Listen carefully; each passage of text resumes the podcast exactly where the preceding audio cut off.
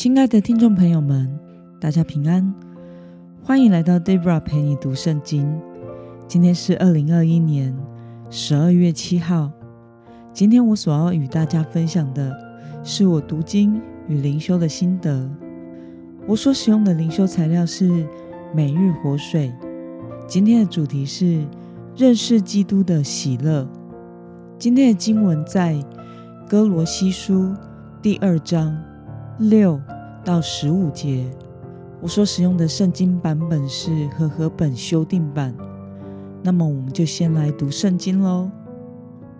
既然你们接受了主基督耶稣，就要靠着他而生活，照着你们所领受的教导，在他里面生根建造，信心坚固，充满着感谢的心。你们要谨慎。免得有人用他的哲学和虚空的废话，不照着基督，而是照人间的传统和世上粗浅的学说，把你们掳去。因为神本性一切的丰盛，都有形有体的居住在基督里面。你们在他里面也已经成为丰盛。他是所有执政掌权的元首，你们也在他里面。受了不是人手所行的割礼，而是使你们脱去肉体情欲的基督的割礼。你们既受洗，与他一同埋葬，也就在此礼上因信那使他从死人中复活的神的作为，跟他一同复活。你们从前在过犯和未受割礼的肉体中死了。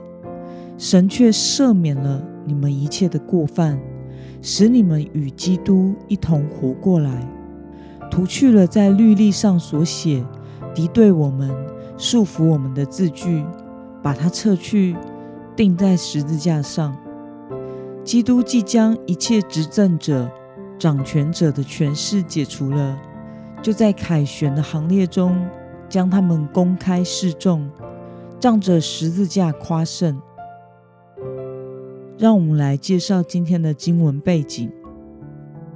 哥罗西是一座商业的城市，在教会被建立之前，已经有很多的思想或哲学支配着人们的生活。再加上假教师入侵教会，导致哥罗西信徒的信仰此时遭受到很大的威胁。让我们来观察今天的经文内容。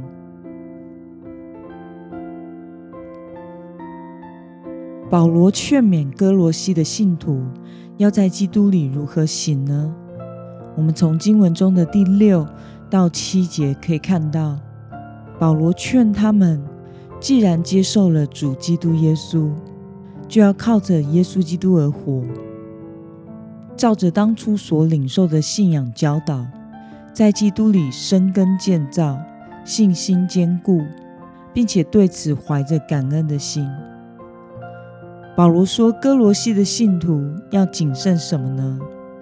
我们从经文中的第八节可以看到，保罗警戒哥罗西的信徒不要被某些哲学或世上虚空的学说所迷惑。那么今天的经文。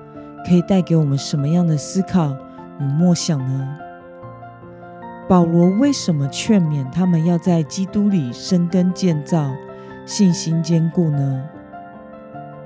我想是因为，如果不想要被那些哲学和虚空的学说所迷惑，就必须在耶稣基督里生根建造、信心坚固，如同植物需要深深的扎根在土里。才能坚固的好好生长，是一样的道理。信徒也需要扎根在耶稣基督里，才能享受来自于主的丰富恩典。因为神本性的一切丰盛都在耶稣基督里，使我们得以在基督里成为丰盛，并且透过属灵的割礼而与过去的生活有所分别。那么，看到对基督的作为做了丰盛且美好说明的保罗，你有什么样的感想呢？神的本性在基督耶稣里，就是指耶稣的道成肉身来到我们中间，而耶稣基督里的我们，就是与基督合一，就得着了神本性中一切的丰盛。这世上的一切学说，或是假教师的教导，都无法使我们得着真正的丰富与满足。并且会使我们依靠某一些特定的方式或道理，更甚于依靠基督以及神的话。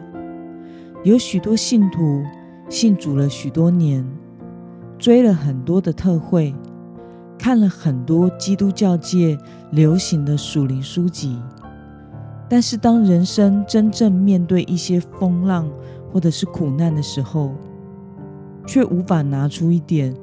对神的信靠，信不过神。一开始，我对于这样的现象感到疑惑以及震惊。平常不是蛮追求的吗？后来我渐渐明白，有时候信徒接受了某些教导之后，就更相信于那些教导，反而失去了对神本性的确信。以至于当遇到事情时，他们更想求助于某一些有恩赐的人，或者是某些方法，或者是自己做决定，而无法将自己完全交托于那一位丰盛的源头——主耶稣基督。Debra 在某一段时期，也曾经很热衷于某一些基督教界的流行教导。还有很多很酷的自创名词，但后来才渐渐发现，那些大型特会的预言都没有实现。那些让我感到很振奋、很新鲜的教导，听久了也不新鲜了。上帝并没有按着那一些属灵书籍上所写的来成就他的旨意。听久、看久了，觉得很肤浅。一直到后来有机会认真的学习读经解经，才感受到神话语的美好与丰盛，使我感到真正的喜乐与亮光，生命的满足。那么今天的经文可以带给我们什么样的决心与应用呢？你有没有因世上虚假的信息而动摇过？对耶稣的信心呢？为了将认识基督的喜乐置于人生的首位，今天的你要实践的是什么呢？让我们一同来祷告。亲爱的天父上帝，感谢你透过今天的经文，使我们再一次被保罗所提醒，不要听从这世上的学说以及那些似是而非的教导。因为一切的丰盛都已经在耶稣基督里了。求主帮助我们，能不受那些教导的吸引，而在基督里生根建造，以至于生命成熟。求主帮助我们，以你为我们人生的满足，并且真正体现到在基督里那极大的丰盛与喜乐。尽力的了解真理，做神忠心的儿女，奉耶稣基督的名祷告，阿门。